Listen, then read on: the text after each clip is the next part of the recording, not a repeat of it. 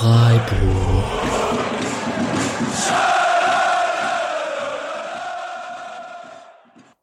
Wie immer, hallo und herzlich willkommen zur 86. Episode des Podcast Freiburg. Wir sprechen hier am Montagabend nach dem DFB-Pokalspiel erste Runde SC Freiburg bei den Würzburger Kickers. Gestern Abend 18.30 haben sie gespielt, 1-0 haben sie gewonnen nach einem Tor von Jonathan Schmid Ende der ersten Halbzeit. Und ich sage, Viererkette werden wir genannt. Wir werden gar nicht mehr Quartett genannt, wir sind jetzt die Viererkette. Und sage erstmal Hallo Patrick. Hi. Grüß dich Mischa. Hi. Und hallo Julian. Guten Abend. Ja, ähm, wir vier sitzen hier zum zweiten Mal diese Saison jetzt in voller Runde zusammen, möchten uns erstmal nach unserem sehr offensiven Spendenaufruf letzte Saison bedanken dafür, dass ein bisschen was reinkam seit der letzten Woche. Es hat sich also gelohnt. Ähm, nichtsdestotrotz muss das für die, die nicht gespendet haben, natürlich nicht heißen, dass ihr nicht auch noch spenden dürft. Ist ja klar, muss ich hier mit einem Augenzwinkern sagen.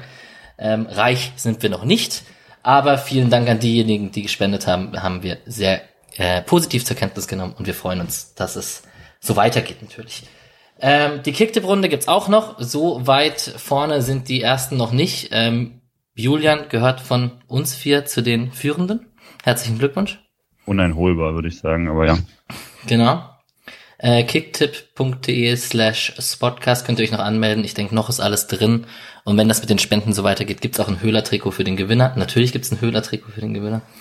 Ähm, dann können wir das äh, am Ende noch bewerkstelligen. So, ähm, Grüße sollten wir gleich an Jan 1712 an dieser Stelle rausschicken, oder? Der auf Twitter geschrieben hat, was gibt's für jemanden, wenn man letzter wird? Oder was hat er gesagt, wenn man keine Punkte hat, Patrick? Ja, ich habe es nicht genau gesehen. Auf jeden Fall hat das Ruhmreich geschafft, bisher bei null Punkten zu stehen. Genau, einer von sechs Leuten, die jedes Spiel getippt haben, also nicht etwas vergessen haben, aber trotzdem noch keinen Punkt haben. Wir sind Fans von euch, finden wir gut. Sind ja erst drei Spiele. Genau. Ist noch im Rahmen, ja. Aber meldet euch noch an, das nächste Spiel ist am Freitag von der zweiten Mannschaft, da kann man noch Punkte holen. Und jedes Spiel falsch tippen ist mindestens so beeindruckend wie jedes Spiel richtig tippen, wenn man. das ist wohl.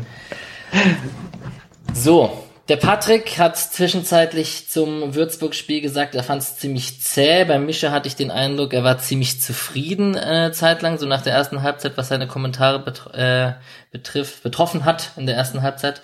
Äh, Julian, was ist es denn jetzt? Hauptsache weiter. Immer, ja. Äh, Hauptsache weiter, es gilt immer. Aber ja, ich glaube, zäh ist trotzdem schon richtig, aber man hat immer, glaube ich, die Tendenz, das Spiel ein bisschen schlechter zu finden, wenn es hinten raus schlechter wird. Und das war so ein Spiel. Und deswegen, glaube ich, klugt man ganz gut, wenn man es, wie wir jetzt nochmal durchgeht, wird man, glaube ich, schon sehen, dass da, äh, wie sagt man, viel Schönes dabei. Äh, waren schon ein paar ganz gute Szenen dabei. Ähm, und fürs erste Spiel war es okay, denke ich. Aber hinten raus hätte ich mir schon mehr versprochen. Ja, ich war der Einzige, der richtig getippt hat von uns vier. Ich hatte ja das 1-0 getippt. Ich habe es nur nicht bei Kicktip getippt, sondern in der Podcast-Runde. Vielleicht sollte man sich das auch angewöhnen, vielleicht ein bisschen abzugleichen. Vielleicht aber auch nicht, um die Gegner zu verwirren im Meisterschaftskampf bei Kicktip. Ähm, Patrick, war es denn jetzt so zäh, wie du äh, zwischenzeitlich gesagt hast, oder bist du am Ende auch einfach froh wie Julian, dass wir weiter sind und äh, kann man ein bisschen positiver auf die Leistung schauen? Ja, wahrscheinlich habe ich ja sogar zum falschen Zeitpunkt sehr geschrieben, weil die Phase vor der Halbzeit eigentlich ganz gut war. Ähm, und ich habe das zäh geschrieben direkt vorm 1-0, also ihr könnt euch auch einfach bei mir bedanken, dass ich es gejinxt habe. ähm, so wirklich zäh wurde die letzte halbe Stunde. Ich glaube, das kann man schon so sagen. Deswegen war dann nach dem Spiel schon dieses Gefühl da, ja, Hauptsache jetzt weiter. Für alles andere kannst du ja eh nichts kaufen und so arg viel, da können wir, ich glaube, auch wenn wir jetzt heute über das Spiel sprechen, so arg viel sagt ein Spiel bei einem Drittligisten nicht über die Bundesliga-Saison aus. Trotz Fürth und Bielefeld und Bochum. Ich würde schon sagen, ja. Mischa, zufrieden? Ich frage mal ganz kurz und knapp. Ja, doch. Also schon im Großen und Ganzen zufrieden. Ich glaube, gerade so Kommentare während des Spiels, da hängt ja auch viel davon ab, wie gerade die Spielstände sind. Also ich kann mir vorstellen, hätte der SC Freiburg jetzt mit der ersten Chance das 1 zu 0 gemacht und danach so drei, vier okaye Chancen, Halbchancen gehabt, dann fühlt sich das Ganze nach so einer ganz starken Druckphase an. Ebenso wie sich die zweite Halbzeit nicht ganz so nervig angefühlt hat, wie es hätte sein können, weil es halt, also weil, weil der Sportclub geführt hat. Und dann war es auch nicht mehr ganz so schlimm, dass nicht die ganze Zeit äh, Chancen herausgesprungen sind. Auch wenn es ja, knapp war. muss ich sagen. Aber was mich besonders positiv gestimmt hat, war, dass es defensiv einfach eine sehr, sehr stabile Leistung war. Und ich glaube, da ist man aktuell etwas weiter als in der letzten Saison, auch so von den äh, direkten Duellen her. Also vielleicht das vorneweg. Gulde und Schlotterbeck fand ich manchmal richtig schön drin in den Zweikämpfen. Ähm, ja, war insgesamt haben die viel, viel weggemacht. Ja, über die starke Innenverteidigung haben wir in unserer ganz langen Saisonvorbereitungsfolge auch geredet, wie auch über die anderen äh, Positionen in unserem Kader. Kann man gerne und gut nachhören. Letzte Folge, Episode 85. Ansonsten trifft das ja so ein bisschen auch den Eindruck, den Christian Streich in der Pressekonferenz von, von sich gegeben hat, kann ich ja kurz vorwegnehmen, dass der eher zufrieden war mit der ersten Halbzeit die Restverteidigung trotzdem über das ganze Spiel hinweg sehr gut fand, aber man hatte natürlich dann irgendwie Glück, dass am Ende nichts passiert ist und man nur eins nur geführt hat und nur ein Tor gemacht hat. Und interessant fand ich, dass er die, ich nehme es jetzt ein bisschen vorweg, aber dass er es als gute Durchbrüche bezeichnet hat, aber nicht unbedingt als Torchancen. Das fand ich interessant, da zu differenzieren. Also man ist gut durchgekommen, aber hatte ja auch Jean, Pfosten und etc. ein paar Halbchancen von Keitel und so weiter. Aber so richtige, hundertprozentige Torchancen waren es jetzt auch nicht unbedingt. So, können wir nachher noch einordnen. Kommen wir zum Gegner. Ganz klassisch. Würzburger Kickers kennen wir jetzt wahrscheinlich nicht so gut wie Bundesligisten, die gegen uns spielen. Einige bekannte Namen haben wir versucht am Ende der letzten Episode sozusagen, so Marvin Puri, der sich ja Pourier müsste es eigentlich heißen, mit dem Apostroph, ähm, der so. sich ziemlich mit, ah, genau, mit dem Akzent. Ist es ein Akzent Graf? Nee, ist ein aigu. Natürlich. Ich wusste nur, dass es kein Zielkomplex ist, aber egal was ich mache, ist es falsch. Na gut. ähm, den kannte man vom Namen her, der, ist ziemlich, der hat sich in der Anfangsphase ja leider schon verletzt. Und Perdedei, ziemlich präsentes Spiel, muss man vielleicht erwähnen. Wollt ihr sonst irgendwas zu Würzburg sagen, was euch aufgefallen ist? Ich, eine auf, auffällige Sache, die ich fand, war, dass die Dreierkette vom SC Würzburg ganz oft so fast zur Sechserkette gemacht hat, also die Außenspieler von der, also 4-4-2 von Würzburg. Und ich fand es interessant, dass die Außenspieler von, die Außenoffensiven Spieler oder die Außenmittelfeldspieler von Würzburg halt mit den Außenspielern mitgehen mussten oder sollten. Und dadurch wurde es fast manchmal zur Sechserkette oder zur Fünferkette halt, beziehungsweise wenn nur einer auf der einen Seite mitgegangen ist. Fand ich interessant, weil die Außenverteidiger halt zentral geblieben sind von denen. Ja, ich habe noch einen Kollegen, der in Würzburg gewohnt, beziehungsweise in der Nähe von Würzburg, und der hat nach dem Spiel gefragt, ob Würzburg wieder so harmlos war oder ob's, äh, ob Würzburg so seine Chancen hatte und ähm, hat dann, nachdem ich ihm so ein bisschen was vom Spiel erzählt habe, schon gesagt, dass man das auch in der dritten Liga so gesehen hat. Also es ist kein großer Zufall ist, dass Würzburg jetzt das dritte Spiel diese Saison dreimal 0-1 gespielt hat, weil man halt offensiv wohl Probleme hat mit der Durchschlagskraft, aber dafür defensiv das ganz ordentlich macht. Und ich finde schon, dass man das auch gesehen hat. Klar, auch wenn man vielleicht in der ersten Halbzeit Nummer 1 nur ganz gut bedient ist. Sonst noch irgendwas zu Würzburg? Hm? Wir können vielleicht insgesamt sagen, dass, äh, dass sich Erstligisten schwer getan haben mit Drittligisten. Also das war irgendwie diese, dieses Duell, was ja ganz viel Problem bereitet hat. Frankfurt gegen Waldhof und dann, ja, ich habe es gar nicht mehr im Einzelnen ist nicht so auf dem Schirm. Aber hier Hoffenheim ist gerade 1, 1 zu 1 gegen Viktoria Köln, der 86. Minute. Und alle haben auch irgendwie da so Tore kassiert. Freiburg nicht, aber es könnte jetzt, wie ihr gesagt habt, vielleicht auch schon an Würzburg gelegen haben.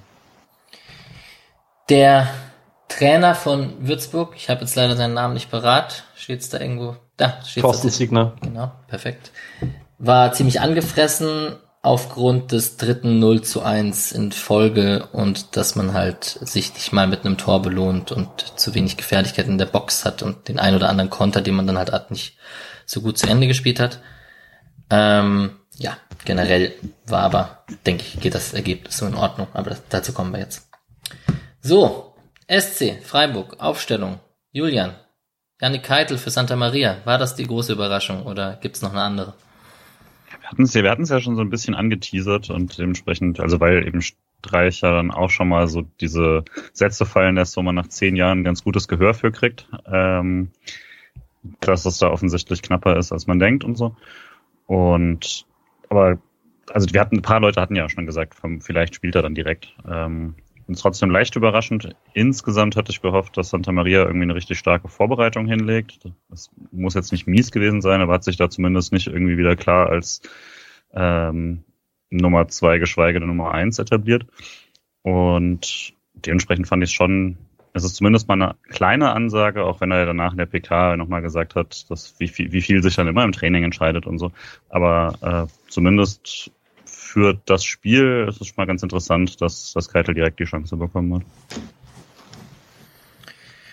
Misha, Dein Jeong hat es auch in die Startelf geschafft. Ich weiß nicht, ob du die Pressekonferenz gesehen hast. Der hat Streich hat gesagt, er hat sich erst in der letzten Trainingswoche in die Startelf gespielt. Das war noch nicht sicher, dass er spielen würde. Hat er gut gemacht, dein Wu Jeong. Ich fand auch, das war ein sehr, sehr gutes Spiel. Gegen Ende hat das Gefühl, ging ihm so ein bisschen die Präzision ab äh, bei der Ballbehandlung. Aber gerade die erste Halbzeit fand ich auch sehr, sehr gut. Äh, hat mir gefallen. Wahrscheinlich liegt es aber auch daran, dass sich andere jetzt nicht so aufgedrängt haben. Also wenn man das Spiel in Straßburg gesehen hat, merkt man, dass Schalay noch so etwas im, im EM-Loch steckt. Hm. Ja, und Demirovic, das hatten wir ja auch schon in der Vorbereitung besprochen, dass der jetzt noch nicht so groß gescored hat. Ja, also ob das dann Höhler spielt statt Demirovic, weiß nicht, habe ich jetzt auch nicht unbedingt kommen sehen, aber Höhler spielt halt prinzipiell bei Streich. Und so ergab für mich diese Aufstellung insgesamt schon noch Sinn. Und dass Kevin Schlotterbeck halt noch nicht ganz da ist äh, wegen Olympia und deswegen Gulde dann neben Lienhardt und Schlotterbeck spielt, fand ich auch jetzt nicht total überraschend. Hat euch überrascht, dass Gulde der rechte Innenverteidiger war in der Dreierkette und nicht Lienhardt? Also ich habe es mir hier auch nachdem die Ausstellung rauskam, habe ich Gulde zentral aufgemalt. Ähm, aber andererseits war es dann gar nicht so unlogisch, weil man Lienhardt dann doch ab und an mal im Sechserraum gesehen hat. Das ist nicht so häufig passiert, aber er hat es ab und zu mal gemacht. Und bei allen Stärken von Manuel Gulde, das hätte man mit ihm wahrscheinlich nicht gesehen. Und äh, gerade bei einem Spiel, wo halt klar war, dass man viel den Ball hat, ähm, hat Lienhardt zentral schon Sinn gemacht für einen so halt sehr variablen Aufbau. Ja, Julian, dich könnte ich eigentlich zitieren mit, als die Aufstellung rauskam, I don't like it. Das ist ein gutes Zeichen. ja, ist immer so. Wenn ich, wenn ich denke, ach, schade, dann gewinnt der SC. Äh, von daher kann ich ja auch nicht meckern. Ich wollte auch sagen, also, es war ja jetzt auch nicht so, dass ich dachte, boah, fürchterlich oder so, sondern hätte ein, zwei bisschen spielfreudige Varianten vielleicht gerne gehabt oder eben dann nicht Höhler gegen äh, Würzburg unbedingt als die Nummer 1 Sturmoption gehabt. Aber ja, also war dann auch nicht so, dass man bei den Wechseln dachte, ja siehst du, hättest du es mal gleich so gemacht. Und dementsprechend ähm, schien er schon erstmal die beste Elf gespielt zu haben. Alex, was fandst du denn, als du gesehen hast, dass Höhler für Demirovic spielt, deine beiden? Ganz normal. Ganz normal. ja. ja, das ist natürlich schwierig. Der eine, beim, vom einen bin ich krasser Fußballfan und den anderen ist großer Personenkult am Start, ne? Also ist natürlich schwierig. Das andere ist ein Lebensgefühl. Genau, genau. Eigentlich, eigentlich hätte Jeong nicht spielen dürfen und Höhler hätte da rechts ackern müssen. Nee, im, also bei Höhler oder Demirovic kann ich es natürlich beiden, da bin ich, da bin ich, da kann, können die Trainingseindrücke überzeugen. Ich fand es eher komisch, ich, wahrscheinlich geht das so in Julians Richtung, dass im Ein-Mann-Sturm im, im, mit der Dreierkette mit zwei Außen und zwei Offensiven dahinter, dass man sich eher einen Demir Demirovic vorne drin wünscht, anstatt einen Höhler trotzdem so mit seinem Wandspieler-Fertigkeiten an der, Mittel, an der Mittellinie mit dem Rücken zu den Gegenspielern abschirmen, die Außen wieder einsetzen. Aber ja gut, also Pressing und alles Mögliche lief ja gut. Und ich weiß nicht, ob ihr noch was Taktisches hinzufügen wird, bevor wir auf die Aufstellung kommen, äh, auf die Highlights kommen. Patrick, ich sehe es. Ähm, Schmid und Günther sehr offensiv, ist mir auf jeden Fall aufgefallen. Also das, da darf man auf keinen Fall mehr von der Fünferkette reden. Das ist auf jeden Fall eine ganz klare Dreierkette gewesen. Ja. Ähm, was man, denke ich, noch sagen kann zu Höhler, also ich hatte das gleiche Gefühl vor dem Spiel, aber ich denke schon, dass man das jetzt auch vorgreifend sagen kann. Er bewegt sich schon relativ klug in den Räumen. Ähm, hat das, finde ich, ganz gut gemacht als alleinige Sturmspitze, der auch das 1-0 vorbereitet. Sonst ein paar sich immer mal wieder in gute Situationen gebracht. Vielleicht hätte ein Demirovic oder ein Petersen dann eine davon genutzt, das weiß ich nicht, aber ähm, er hat es schon ganz gut gemacht als Anspielstation, als alleinige Spitze. Die ja. Chance musst du ja arbeiten, gell? Ja, genau. Auf jeden Fall. Ja. Wir können vielleicht aber schon dann irgendwann besprechen, ob Freiburg nicht ein bisschen ein Problem mit der Chancenverwertung hat insgesamt. Das war ja letzte Saison schon so und das könnte sein, dass das diese Saison ein Problem wird, wenn nicht noch der Superstürmer kommt, der ja versprochen wurde. Ähm, und ja, ansonsten, ich würde vielleicht einen ganz kleinen Taktikblock machen. Das, also es gab ja nicht viel Neues. Es war 3-4-3. Ich fand das Pressing ziemlich intensiv, wenn mal gepresst wurde. Das war selbstverständlich nie besonders lange, weil Würzburg dann, ähm, dann nach vorne gebolzt hat. Äh, dann, es, es war eben dieses 3-4-3-Pressing, das so seitlich angelaufen wird auf die Außen und dann drückt der Außenverteidiger mit vor äh, ja, in dem Sinn nicht besonders, nichts besonders krasses. Interessant fand ich das Gegenpressing, dass nach Ballverlust ähm, es grundsätzlich die Entscheidung gab, direkt draufzugehen, sich nicht zurückzuziehen. Das ist bei Freiburg phasenweise unterschiedlich und äh, ja, jetzt gegen den Drittligisten hat man wohl gesagt, okay, wir versuchen den Ball gleich wieder zu holen und konnte es eben auch machen, weil, wie gesagt, Gulde und Schlotterbeck recht gut in ihren 1 gegen 1 Duellen bei den langen Bällen ähm, performt haben. So kam man dann auch nie in, in Probleme, wenn man irgendwie ein bisschen Gleichzahl hatte oder so.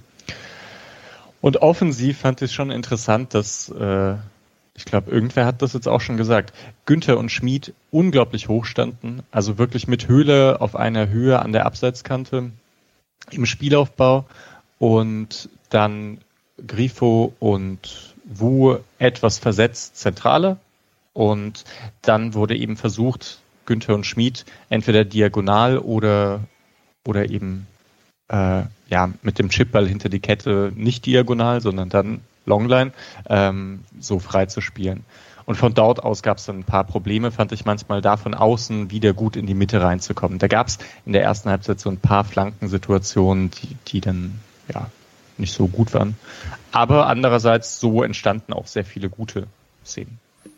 Ja, das, was du gerade angesprochen hast mit dem diagonalen Ball, das in der sechsten Minute zum Beispiel direkt aufgefallen ist, Lien hat, also Schmid war dann quasi auf Höhe von den, von, von der, auf Abseitslinienhöhe fast schon vom Gegner und hat eigentlich immer darauf spekuliert, wenn Lienert nach rechts aufgedreht hat, dass der den Ball hat hochgeguckt und hat nur darauf gewartet, dass er den Ball schlagen kann. Und logischerweise ist der Außenverteidiger mit dem Außenstürmer, also mit Jeong wahrscheinlich oft mitgegangen, sodass Schmid sich der Raum da geöffnet hat. Ja, äh, Julian, ich glaube, ich muss zu dir kommen, wenn wir zu den Highlights sprechen, weil wir die gleiche Sache notiert haben, gleich am Anfang. Äh, erstmal die wunderbare Anschlussvariante direkt in den Gegner rein und dann die, der klassische Höfler Ballverlust, wenn es ihn mal gibt. Er hatte sehr, sehr viele gute Aktionen und sehr, sehr viele gute Drehungen in diesem Spiel, das können wir gleich vorweg sagen. Aber erste Minute steht bei mir Anschlussvariante mit einem sarkastischen Smiley und Ballverlust Höfler Drehung. Ein Klassiker. So steht das bei mir in der, in der Liste. Hattest du auch da stehen, ja? Ja, ich habe dann gesagt, ja, wenn du es schon hast, dann habe ich mir gar nicht mehr erst aufgeschrieben. Verstehe. Aber ja, war jetzt, war jetzt auch nicht, nicht völlig neu für den, für, für den SC. Ähm, dachte eigentlich direkt, also dass es nach so ein paar Minuten ging es eigentlich ganz gut los, äh, dass, dass Grifo direkt so einen richtig, richtig schönen Pass auf Jean rausgeholt hat. Ähm, und der sich dann so ein bisschen blöder Position befand und äh, dann eigentlich noch ganz schön weitergeleitet hat. Äh, ich glaube, dann äh, Schmied wäre da eigentlich da gewesen, wird dann gerettet. Äh, war aber dann die einzige Szene, die ich direkt irgendwie in der ersten Viertelstunde als wirklich äh, relevant hatte, außer eben, dass sich dann auf bei den äh, Würzburgern Royer verletzt. Ähm, aber ja, also der Anfang war dann eher langsam und na, außer der Szene habe ich jetzt eigentlich nicht wirklich was in den ersten 15 Minuten zumindest. Hab, weiß nicht, ob ich was übersehen habe. Nee, nicht wirklich. Also Würzburg hat es aber auch am Anfang geschafft, die Ketten sehr, sehr eng zusammenzuhalten. Das war mal, einmal sah man die Totale und das waren vielleicht 20, 30 Meter zwischen Viererkette und den zwei Stürmern vorne. Man hat es dann, finde ich, besser aufgelöst, als Jong und Schmid rechts ins Spiel kamen, weil man dann ab und zu hinter die Kette gekommen ist und dann Würzburg dazu gezwungen hat, ein bisschen breiter aufzufächern, um dann nicht super viel Raum dahinter aufzutun. Aber die erste Viertelstunde war schon schwierig. Ähm, was ich noch hatte, zweite Minute direkt. Äh, Fehlpass Nico Schlotterbeck, weil er zu lange wartet und mit eigener Defensivaktion wieder geklärt. Das hat man so ein paar Mal gesehen. Und ich glaube, er wird mir noch das eine oder andere graue Haar kosten dieses Jahr. Ging es euch ja. auch so, dass ihr extrem auf Nico Schlotterbeck geachtet habt, weil einfach, weil er wieder zurück ja. ist und Spielaufbau mit links und Und weil er aber auch so eine Präsenz ausstrahlt. Wegen seinen Haaren. Wegen seinen Haaren. Ich finde aber auch, ich meine, das, was man in den Interviews jetzt manchmal hatte und was einen vielleicht auch ein bisschen geärgert hat als Freiburg-Fan, der hat schon auch ein enormes Selbstbewusstsein, finde ich, dass er, dass er ausstrahlt. Ja. Äh, indem wie er spielt und, und so weiter. Und Patrick, ich fand eigentlich deine Beobachtung sehr gut, dass am Anfang viel über links äh, gemacht werden sollte. Und ich fand auch, da hat man sich so ein bisschen so ein bisschen festgehakelt am Anfang und das war dann auch etwas, etwas durchsichtig und auch viel versucht mit kurzen Pässen zu machen. Da gab es diese, diese Verlagerungen irgendwie noch gar nicht so richtig. So ein viel Günther Grifo, vielleicht Zusammenspiel mit Höfler und dann, ja, Ballverlust gegen Pressing war meistens dann ganz gut. Deswegen ist ja auch nichts passiert. Ja. Da ja. fand ich auch. Ja, Später Wu und Schmid waren dann halt, da, da funktioniert es dann, ja. Also da kommt halt auch das ins Spiel, was Alex meinte, ne? Also dass dann teilweise sich Hermann und Kopacz, glaube ich, ist es, ähm, sich halt auch noch da zurück haben fallen lassen, was ja schon sichtbar war, dass man genau Angst vor diesem Durchbruch hat, den der es sehr gerne spielt. Dass eben so, dass, dass dann so ein äh, Günther Grifo-Kombination über außen so funktioniert, dass die sehr weit verfolgt wurden teilweise, auch wenn eigentlich Günther immer mal wieder so ein bisschen Platz bekommen hat, aber dann hatte man halt sehr viel Angst vor Grifo und so. Ähm, und dass sich zumindest die nicht haben auseinanderziehen lassen mit den klassischen ähm, Außenkombinationen, dass dann nicht irgendwie die Außenverteidiger mit rausgehen und dann in der Mitte des Loches oder sowas, sondern dass dann schon versucht wurde, entweder fällt dann der Sechser mit zurück in die Kette, wenn das sein muss, oder dass dann im Idealfall sogar der Außenspieler halt schon so weit hinten ist, dass er das gleich mitverteidigen kann. Ähm, würde schon sagen, dass das so ein unique Selling Point von Freiburg mittlerweile ist, den äh, viele Teams auf dem Zettel haben. Und ich habe ein bisschen das Gefühl gehabt, in der Anfangsphase hatten alle so ein bisschen äh, dran zu knabbern, sich an Brand zu adjustieren. Weil ich erinnere mich mhm. an zwei Zweikämpfe, wo, wo Höhler auf dem Boden liegt und sich denkt, okay, den Freischuss kriege ich immer, er hat ihn halt nicht gekriegt.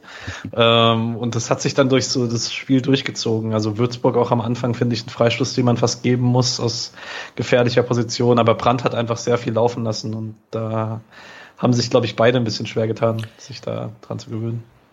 Dann nehmen wir das auch vorweg. Äh, Benjamin Brandt, ja. Benjamin Brandt, ja. äh, sehr großzügige Linie und ich fand ja die ersten 10, 15 Minuten dachte ich so, je, was ist das? So kann ruhig mal was abpfeifen. Auch du hast wahrscheinlich gerade das Foul. Hast du Pourier gemeint, da wo er sich verletzt? Nee, verletzten tut er sich kurz davor, ne?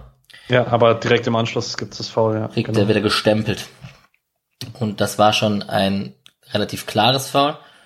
Und am Ende muss man fast sagen, gute, großzügige Linie durchgezogen in ziemlich allen Situationen. Also so war zumindest mein Eindruck. Und wenn wir schon dabei sind, kann man vielleicht auch den Sky-Kommentator mal loben, weil den fand ich, den fand irgendein Hörer bei Twitter ganz gut. Ich fand den tatsächlich auch ganz gut. Das passiert ja nicht so oft, dass man das sagt. Du hast doch auch Sky-Ticket, oder? Ja. Ich habe, weil bei mir gab es einfach keinen Kommentator. Hast du einfach Stadionton ausgewählt? ja, kann man das bei, also ich will jetzt ja, überhaupt nicht sagen, man kann das bei Sky Ticket, kann man Stadionton auswählen? Ich glaube nicht. Oder Echt? wobei, ich bin mir nicht sicher. Also letzte Saison gab es es nie, da konnte man schwachsinnigen Kommentatoren nie auswählen, weil die zwei Soundoptionen waren Kommentator oder Kommentator mit Fanspur. Es könnte sein, dass sie jetzt den Stadionsound wieder eingeführt haben, weil ja wieder Fans da sind. Also wenn das jemand äh, auch hatte, dieses Problem, oder, oder mir helfen kann, ich fand es nicht so schlimm, aber also gerade bei Freiburg-Spielen kann ich mich da ganz gut konzentrieren, aber ja. Wir klären diese Frage gemeinsam mit unserer Community. so, und kommen zurück zu den Highlights. Ich weiß nicht, ich habe ziemlich viel hier stehen am Anfang, muss ich ehrlich sagen. Ich hatte mhm. 14. Minute steht bei mir zum Beispiel unfassbar lange den Ball hinten rumgespielt, ohne Effekt, Mitte war dicht, keine Highlight. Idee. Hm? Highlight. Ja. ja. Das ist klassisch, ne? Am Anfang der Saison, dass man sich alles notiert und irgendwie denkt, ja. Ja, das stimmt tatsächlich. Mm, wir haben natürlich in der 19. Minute den unfassbaren guten Schuss von Höhler ins Seiten aus, wenn wir den noch erwähnen wollen. Ja, schöne Variante. Den, genau, den kann man erwähnen, weil ich glaube, es war im Spiel gegen Straßburg. Genau mit der Variante hat Haber einen sehr, sehr guten Schuss. Also es ist halt eine, eine Einwurfvariante parallel zum 16er. Ja. Die kennt man bei Freiburg eigentlich auch schon ganz gut. Die wird auch sehr gut vorbereitet. Ja, nur Schuss aus der Drehung oder so Halbdrehung wohl nicht Höhlers Stärke oder ja. war Seiten aus, ne? Ja. Mhm. ja, es war Seiten aus, aber das wird auch wieder zu hoch gebauscht, dass der mal ins Seiten ausgeht, das kann halt auch einfach mal passieren. Ah, äh, ist aber wirklich so der Auftakt, finde ich, von der dann besten Phase in der Halbzeit, so die nächsten zehn Minuten. Ähm, weil dann fängt es dann auch wirklich an, dass das über rechts mehr passiert. Also vorher schon irgendwie, dass äh, Höhler mal diese lange Flanke sehr schön ablegt zu Grifo, rüber zu Günther, Schuss dann drüber und so. Und dann hat sich Jong wirklich, glaube ich, drei, viermal gut durchgesetzt und die Flanken kamen noch nicht. Und irgendwann ähm, lief es dann eigentlich immer besser. Da hatte dann, also ähm, wirklich mal mit sehr, sehr langem Aufbau auch wieder und äh, Schlotterbeck, der im Aufbau dann in die, in die Mitte geht, mit Tempo spielt, auf Keitel ablegt und mit rechts, mit einem schwachen Fuß spielt er mhm. Ja, und dann muss Keitel halt da mehr draus machen. Ne? Er hat ihn einfach nicht richtig getroffen, oder? Mhm. Ja. ja. Entscheidet sich vielleicht auch fürs falsche Eck. Ist aber ja, direkt vor der Aktion äh, hat Schlotterbeck defensiv eine ein bisschen wackelige, die also ziemlich spiegelgleich zu dem, was am Ende in der 93. noch passiert. Er lässt den Ball springen, stellt sich da ein bisschen blöd zum Zweikampf. Da ist auf jeden Fall noch Steigerungspotenzial. Also so gut wie er in direkten Duellen ist und Spielaufbau ist, ähm, so Spielintelligenz äh, ist an einer oder anderen Seite noch was zu machen. Ja, das hatte ich auch da stehen. Zwei Minuten früher hatte er wieder dieses, was du angesprochen hast, Ballverlust und selber zurückgewonnen. Das ist da nochmal passiert in der 21. Minute. Und ja, den von Keitel muss man machen. Das ist der erste von zwei Chancen. Die zweite kommt später. Ich habe noch in der 26. Minute einen schönen Ball von Jeong auf Grifo, der mit sehr viel Effet und Schnitt von rechts reingespielt wird, wo Grifo am langen Pfosten fast noch drankommt. Der wäre so perfekt gewesen. Ja. Mann, Mann, Mann, echt, wenn Grifo ein bisschen längere Beine hat. Ja, und direkt danach kam die, also wieder Jeong mit dem Pfostenschuss, ne? Wo Höfler auf Schmid spielt und Schmid spielt auf Jeong. Mischa, hast dich geärgert? Ja, klar habe ich mich geärgert. Zwar, das war halt sehr gut rausgespielt und zwar fand ich irgendwie auch ganz gut abgeschlossen, weil der Winkel ist ja jetzt nicht so ganz perfekt, und den dann ins lange Eck zu machen, so dass der Torhüter nicht drankommt, sehr gut. Etwas, etwas Pech. Ähm, ja. Ach, insgesamt, das war einfach eine sehr, sehr gute Phase von ihm. Ähm, und da kam so viel zusammen und ich fand jetzt eben, also weil es diesen Abschluss äh, bei Straßburg gab, der etwas kläglich war, fand ich hier jetzt irgendwie der Abschluss war ganz gut. Äh, die Dribblings vor waren gut, das Kombinationsspiel mit Schmid ist eben sehr gut und man muss sagen, im Zweikampf und gegen den Ball hat er mir halt auch sehr, hat er mir auch sehr gut gefallen. Ja. Ähm, weil es da ganz gut reinpasst, weil die Chance entsteht durch einen diagonalen eröffnenden Ball von Höfler und weil ich mir direkt aufgeschrieben habe, Keitel im Defensivzweikampf sehr gut. Ähm, wenn, er, wenn Höfler neben Keitel spielt, merkt man schon, dass mehr offensive Akzente von ihm ausgehen, finde ich. Also das hat man auch in den letzten Jahren häufiger mal gemerkt, weil Keitel entgegen meiner ursprünglichen und ich glaube auch Mishas ursprünglichen Verdacht doch eher der defensiv starke Sechser ist, mit wirklich gutem Zweikampfgefühl. Und man hat bei ihm und Höfler, auch wenn ich langfristig trotzdem gerne Santa Maria in diesem Mittelfeld ziehen möchte, man hat bei Keitel und Höfler seltener das Gefühl, dass sie gleiche Räume besetzen, sondern wenn Höfler dann halt nach vorne geht, sichert Keitel ab und das ist, funktioniert irgendwie flüssiger. Also habe ich zumindest das Gefühl. Und Höfler hatte wirklich ein paar von diesen guten vertikalen Wellen, die man sonst nicht so häufig sieht von ihm. Könnte vielleicht auch ein Kommunikationsproblem sein. Oder Vorteil. Hm. Vielleicht auch nicht. Ich vielleicht. weiß nicht, wie gut Santa Maria mittlerweile Deutsch spricht oder ob das eine Rolle spielt, aber ab auszuschließen ist es vielleicht nicht. Ich bin da übrigens auch, was diese Keitel Santa Maria Haberer Geschichte angeht, ich bin da irgendwie aktuell relativ locker. Also ich finde es ziemlich cool, wenn Keitel sich durchsetzen würde auch. Mhm. Finde es auch cool, wenn Santa Maria sich durchsetzt. Aber so, da, ja, Keitel ist, ist enorm spannend und ich glaube, der ist äh, wirklich, der, der ist noch so formbar. Also ich bin auch interessant, äh, ich bin auch gespannt, wohin er sich entwickelt. Äh, ja, am besten noch ein bisschen weiter im Abschluss. Bergzwuckel hat es auf Twitter gefragt, äh, Ablöse durch Keitel von Santa Maria? Muss man sich da Sorgen machen um Santa Maria oder ist das Dreier-Mittelfeld vielleicht doch eine Option in Zukunft? Ich glaube, das ist eine Sache, die können wir alle gerade nicht so richtig beantworten, sondern wird man sehen müssen, wie das so in den nächsten Spielen läuft. Ja. Gut. Ich meine, wir, ja. wir können uns, glaube ich, darüber einig sein, dass Streich der letzte Trainer dieser Welt ist, der sagt, Santa Maria hat 10 Millionen gekostet, deswegen muss er jetzt irgendwie spielen. Sondern es wird halt der spielen, bei dem das gerade am besten passt. Und äh, kurz, sorry, äh, kurze Empfehlung für, ein, äh, für die Rasenfunk-Saisonvorschau.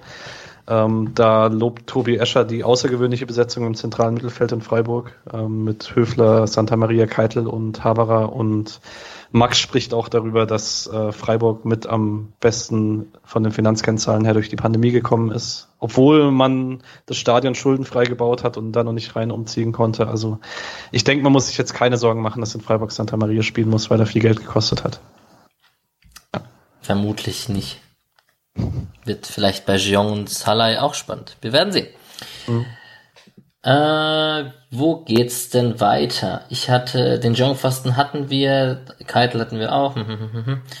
Günther dribbelt sich in 16er, steckt auf Keitel aus ja. 10 Metern auf den Torhüter. Das, also beim ersten Schuss dachte ich schon noch, ich weiß gar nicht, ob er da ins kurze Eck schießen wollte, Keitel, oder ob er echt den Ball einfach nicht getroffen hat. Dachte auch so, ist okay, ist nicht der ganz beste Winkel, aber bei der Chance, ja, irgendwie denke ich schon, die muss er fast machen. Hm.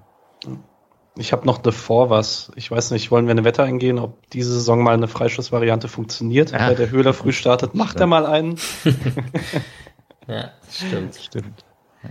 War auch, ja, war, also war scharf getreten, auch so, dass er kommt ja kaum noch ran. Mhm. Mussten vielleicht am Torhüter vorbeilegen. Also mit, mitgehen mit dem Ball und dann im zweiten Kontakt reinschießen. Ja, und dann, 44. Minute, wunderschöner Spielzug. Wir hatten gesprochen darüber, ob der linke Anker äh, gut ergänzt wird von Nico Schlotterbeck. Jetzt war Vincenzo Grifo bei dem äh, Angriff nicht wirklich involviert, aber Nico Schlotterbeck zumindest mal auf Günther rausgespielt mit seinem linken Fuß, äh, der auf Höhler in den Rückraum und der liegt nochmal clever rein zu Schmied. Da kann man doch meinen Lukas Höhler doch mal kurz loben. Top Assist. Und, und ich würde schon sagen, Grifo war beteiligt. Weil er geht halt in die Mitte und zieht seinen Gegenspieler mit und dadurch ist mal ein bisschen mehr Raum. Grifo. Ja, also Grifo zieht von links ein bisschen rein und äh, die aus der Sechserkette wird dann halt da draußen tatsächlich mal nur ein Außenverteidiger, den dann Günther überlaufen kann. Ja, und insgesamt war es ein super schöner Spielzug, oder? Also, Güni Höhler. Ich finde es ja beeindruckend, dass ein Johnny Schmid als Rechtsaußen dann da im Strafraum auftaucht, aber das ist vielleicht dem System auch geschuldet. Wobei es schon ja. auch nicht üblich ist, dass in der Fünferkette da, keine Ahnung, ob dann Da Costa bei Frankfurt plötzlich im Strafraum auftaucht. Ist das so? Manchmal, aber na gut, das war jetzt eh nicht gerade Werbung, die Da Costa für sich gemacht hat. Ah. Äh, ähm, aber also bei dem bei dem ganzen Spielzug fand ich auch einfach, das war wirklich souverän eine Minute lang ausgespielt. Also das war, wir hatten den Ball schon mal am Strafraumnähe, haben mussten ein bisschen zurückgehen, haben den Ball da relativ klug lange gehalten, um äh, auch dem, weil, um den Druck ein bisschen kommen zu lassen, haben gut verlagert und ähm, das war wirklich einfach eine, eine ganze Minute, wie du es spielen musst und eben dann dieser ähm, Schlotterbeck ähm, äh, rüber und äh, Günther ähm, in die Mitte und so. Das war einfach schnell und gut gespielt. Und irgendwann musst du, wenn du so auf den Ball da in die Mitte kriegst, muss das auch irgendwann mal so klappen. Aber äh, war einfach als, als Gesamtangriff sehr schön und dann hat es auch eben Johnny sehr, sehr äh, ruhig und souverän da drin gemacht. Aber hat auch sehr viel Platz, den du in der Bundesliga natürlich nicht kriegst. Ne? Ja, das war aber insgesamt einfach eine, eine starke Druckphase. Ein bisschen schade, dass direkt dann die Halbzeit kam habe fast das Gefühl, dass wenn es dann ein bisschen gegangen wäre, hätte man dann schon auch noch ein zweites Tor schießen können. Ja, gutes Timing war es in der 44. Minute trotzdem, also dass man mit der Führung in die Halbzeit gegangen ist, muss man ja trotzdem auch positiv beleuchten. Hätte auch kurz zum 1-1 noch werden können. Die letzte Chance hatte Würzburg in der ersten Halbzeit. Und mich hat das Foul von Nico Schlotterbeck schon ein bisschen genervt, muss ich sagen. Ist es nicht von Höfler? Ich bin mir, ich war mir auch bei der dritten Wiederholung, dachte ich mir, Höfler trifft ihn doch hinten an der Hacke, oder? Mhm. Ich, glaube, also, es, ich glaube, Schlotterbeck ist eigentlich sauber im Zweikampf. Okay, aber den, ja, okay, aber kann sein. Es ist trotzdem ein unnötiges Foul in der Position, weil man hat eigentlich genug Leute hinterm Ball. Danke. Ist schon okay. ähm, bei Marc Flecken muss man sagen, den muss er zwar haben, weil der aufs Torwart geht, aber war zur Stelle und hat ihn zumindest auch mal schön zur Seite abgewehrt. Das ist mir dabei aufgefallen. Mhm. Schön mhm. nach rechts zur Seite, nicht nochmal ins Getümmel rein nach vorne oder so. Über Andreas Kronenberg sprechen wir vielleicht am Ende dieser Episode noch kurz. Mhm. Flecken ist halt so richtig schön unten mit dem ganzen Körper. Also nicht nur, dass er irgendwie so mit einem Arm darunter geht und den hat, sondern echt mit dem ganzen Körper fällt der wie, ähm, ja, wie ein Stein. Und die sind schon auch scheiße, diese Dinge. Also die musst ja. du haben, ist schon richtig, aber die sind schon fies, weil du halt wirklich relativ lange nicht äh, committen kannst für diesen Sprung, weil du einfach nicht weißt, ob doch irgendwie dann hält plötzlich Gulde den Fuß rein oder so, dann äh, musst du wieder reagieren. Ähm, sind immer ein bisschen undankbar, muss er trotzdem haben, hat er auch gut gemacht und so. Äh, generell vielleicht die Szene vorher auch so ein bisschen Beispiel für die Sachen, die nicht so funktioniert haben hinten, ähm, die paar Szenen, weil auch generell wirkte das einfach sehr unsortiert, was der SC in der ganzen Szene gemacht hat. Äh, Lienhardt hat, war da sehr zwischen äh, hin und her gerissen, was er jetzt tut und hat mir so den Raum gedeckt, aber auch nicht so richtig effektiv und so. Das war dann alles so nicht, nicht ganz klar, wer jetzt zugreift. Und vielleicht für sowas dann ganz gut, dass man jetzt ein Spiel hat mit Video, dass man da auf Wettkampfniveau äh, nochmal hat, bevor die Bundesliga losgeht. Weil die Szenen kann man dann auf jeden Fall nochmal ein bisschen äh, klüger verteidigen. Und so oft kam halt Würzburg nicht in diese wirklich gefährlichen Szenen direkt vom Strafraum, wo man das dann auch mal üben kann. Das muss man eben sagen. Es war eigentlich der zweite Abschluss. Eigentlich auch fast so der erste richtige Angriff von Würzburg in dieser Halbzeit. Aber hey, Pokal, ne? Das wäre so klassisch einfach, dass man ja so dann das 1-1 kassiert. Yes. Dann kommen wir zur zweiten Halbzeit. Ich weiß nicht was, ich habe echt viel aufgeschrieben für meine Verhältnisse. Ähm, ich habe den unnötigen, das kleine Schüsschen von Grifo aus der Entfernung, ein Fernschuss von Schlotterbeck auch am Anfang von der zweiten Halbzeit. Äh, ich habe bei Jeong stehen gute Rückwärtsbewegung. Das freut den Mischer wieder. Ähm, und da super. Weißt du, wirklich weißt du überhaupt, welche Situation ich meine? Ja, okay. Nein, nein, aber ich fand insgesamt einfach, weil, ich meine, es ist schon lange her, aber ich glaube, Jeong kann, kann halt auf, auch aufgrund seiner defensiven ähm, Spielweise eben auch in diese Startelf kommen. Äh, nicht nur, weil er irgendwie technisch ganz gut ist. Der, der ist schon griffig im Pressing und diszipliniert beim Zurücklaufen. Es ist, es ist halt nicht dieser, dieser Dribbler, der irgendwie dann offensiver Feingeist ist und nicht mit zurückgeht. Generell in der, in der ersten Viertelstunde war schon zu sehen, dass Würzburg einfach deutlich höher geschoben hat. Ähm, und das war dann also sichtbar auch die Umstellung. Äh, der SC aber nicht unbedingt den, den Raum gleich bekommen hat, äh, irgendwie jetzt hinter, äh, hinter den Außenspielern zum Beispiel hat Würzburg schon ganz gut gemacht, zumindest besser als in der ersten Halbzeit. Ähm, insgesamt war es trotzdem so, dass der SC noch die erste Viertelstunde eigentlich sich die Chancen noch erspielt hat, um da den Sack zuzumachen. Und erst danach war es dann so, dass es so ein bisschen, ähm, ja, zumindest nicht mehr wirklich highlightreich war, sondern man hatte ja wirklich noch ein paar ganz gute Angriffe. Einmal nimmt Höhler den Ball, glaube ich, nicht so ganz sauber an und der Schuss wird dann so abgefälscht vom Abwehrspieler und der Torwart kommt noch gut ran und so. Ähm, ein Kopfball nach einem Standard von, von Höfler, ähm, wo Höhler ganz knapp vorbeischrammt. Das war wieder so ein bisschen unglückliches Höhler-Spiel, auch bei den Sachen da vorne. Bei vielen Sachen, klar, das klassische Problem der Ballannahme und bei anderen Sachen war es einfach so ein klassisch leicht unglücklich vielleicht. Äh, aber die ersten 15 Minuten hatte man auf jeden Fall noch gute Angriffe. Hm, zu den Angriffen eigentlich nichts zu ergänzen.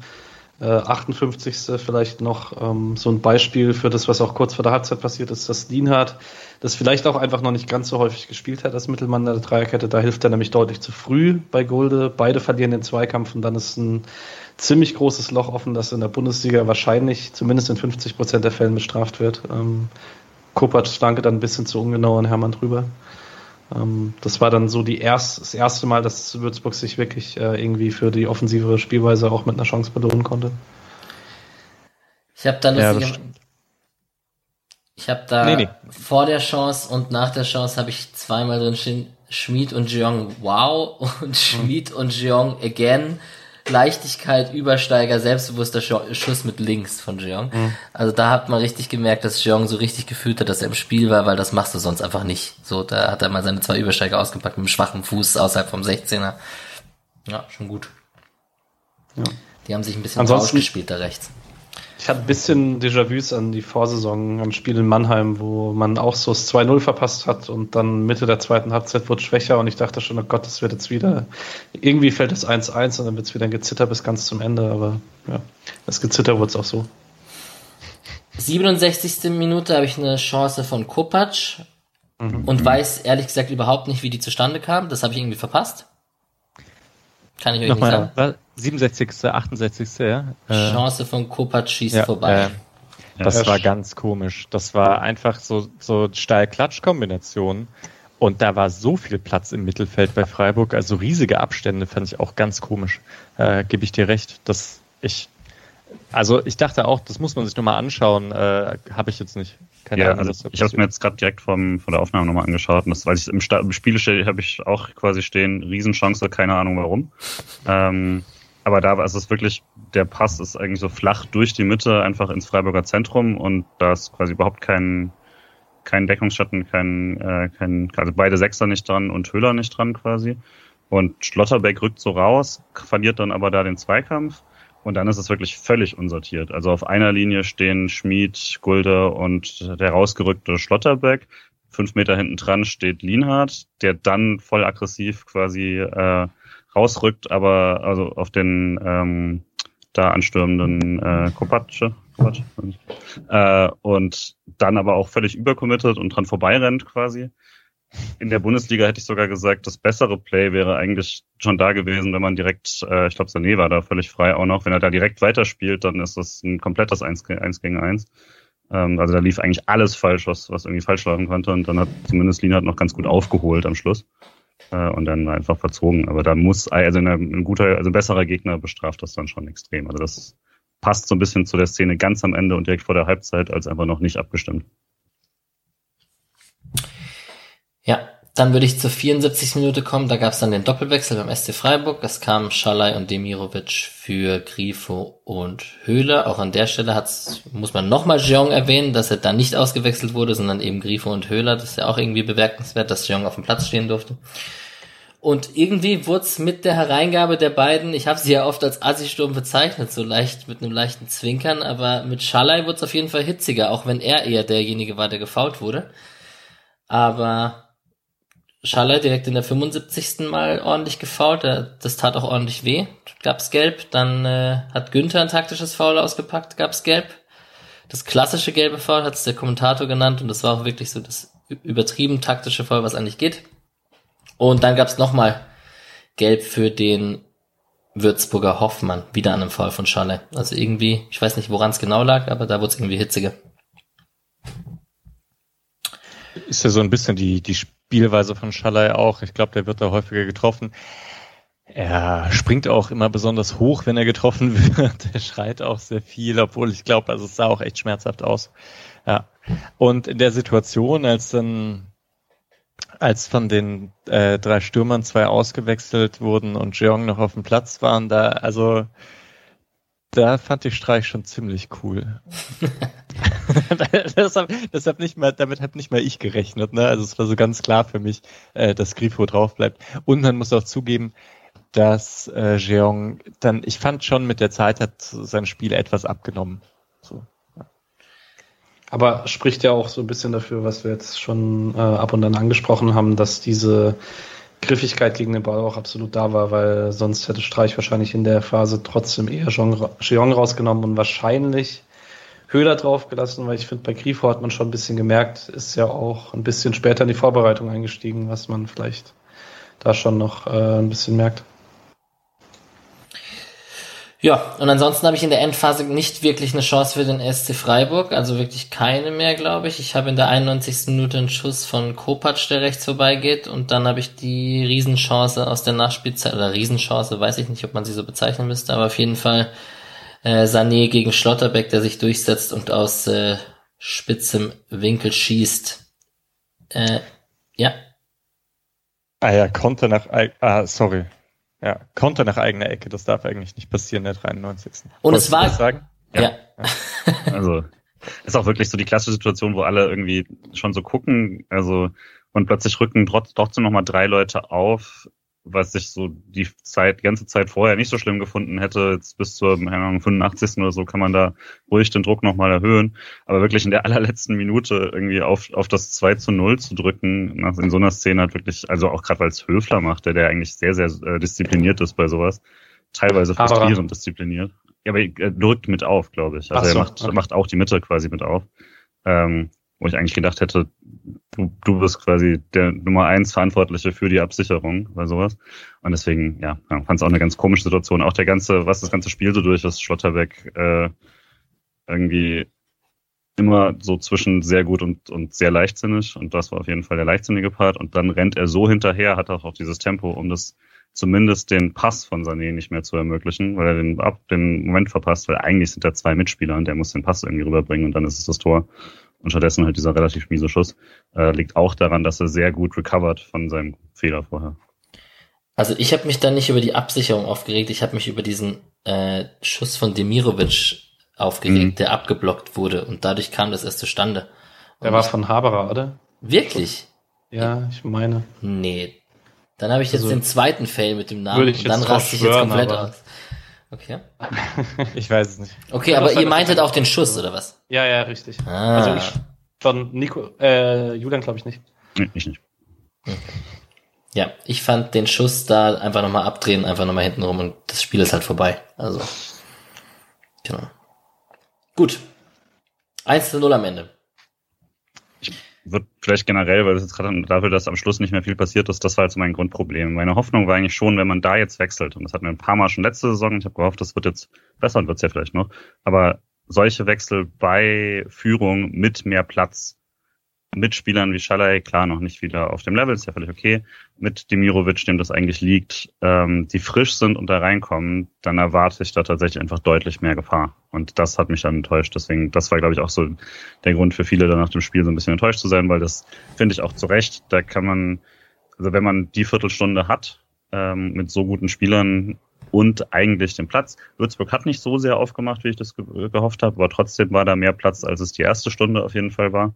Äh, und dafür hat man einfach sehr, sehr wenig gemacht. Und es lag nicht daran, dass der SC jetzt irgendwie so eingestellt war, dass man nichts riskiert hat, sondern dass man einfach sehr, sehr viele Fehlpässe gespielt hat in der Phase. Wirklich auch simple. Also nicht sehr riskante, wenn sie klappen, ist es toll, sondern einfach schwach gespielt. Und das, das würde ich mir dann als große Verbesserung doch wünschen, weil das sind natürlich Szenen, die du in der Bundesliga auch hast, wenn ein Gegner dann weiter aufmacht und man diese fünf Wechsel hat, dann hat man die frischen Kräfte und dann würde ich schon sagen, das kann der SC auch besser und sollte es können. Und diese Kontersachen bleiben halt einfach nicht die Stärke, leider.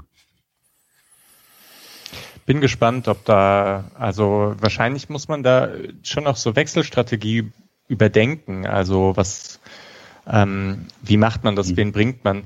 Äh, ich, manchmal denke ich auch einfach immer nur dieses Personal, also vorne zwei Stürmer gegen zwei andere Stürmer zu wechseln Vielleicht wäre da ein Mittelfeldwechsel auch klug gewesen, dass man dann Haberer oder Santa Maria für Keitel etwas früher bringt, um da nochmal ganz andere Dynamik ins Mittelfeld reinzubringen. Ich weiß es auch nicht genau.